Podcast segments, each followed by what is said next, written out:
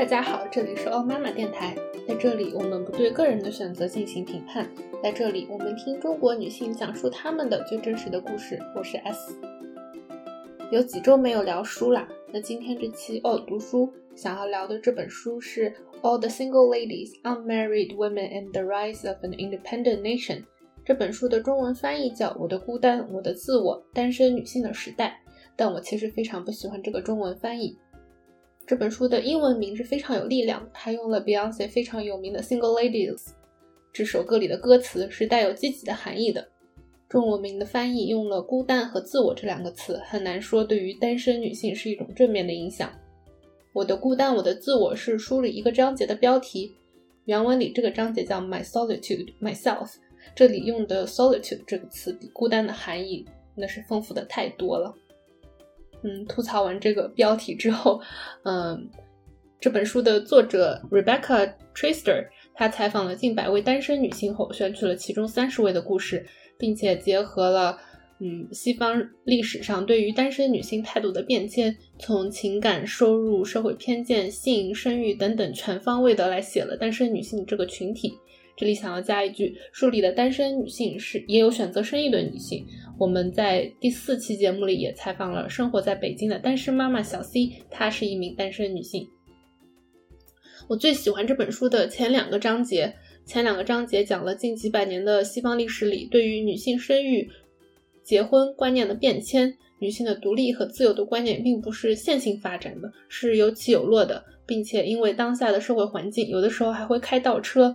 当时以男性为主导的司法部门还会修改法律来限制女性的权利，但是总有大量的女性非常坚持发声，能够抵挡住这些压力，还会在其他社会议题里，例如美国的废奴运动中积极参与，为了所有人的权利而斗争。前两章里提到的这些非常优秀的女性，嗯，读起来都让人觉得非常的心潮澎湃。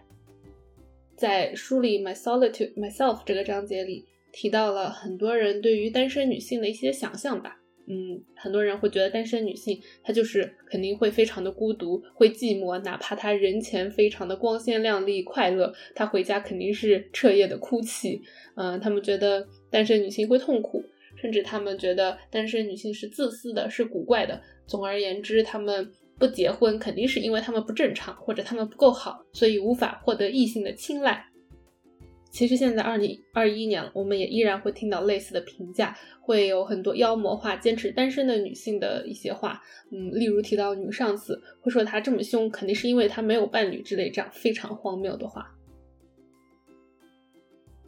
这本书读了有一段时间了，为什么今天会推荐呢？跟我们的下期节目有关。虽然我们这个节目叫“哦妈妈”，但是单身、不婚不育、结婚但不准备生孩子等等等等的生活形态都可以是女性的选择。所以下一期我们邀请到了目前生活在加拿大、今年三十七岁出头的云武来讲述她的单身生活。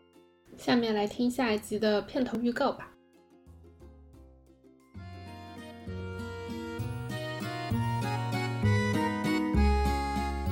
即使是我看到的，我我的朋友圈里面就是最美满的婚姻，我我都觉得我没有办法忍受。就是人的性格就是放纵不羁，爱自由。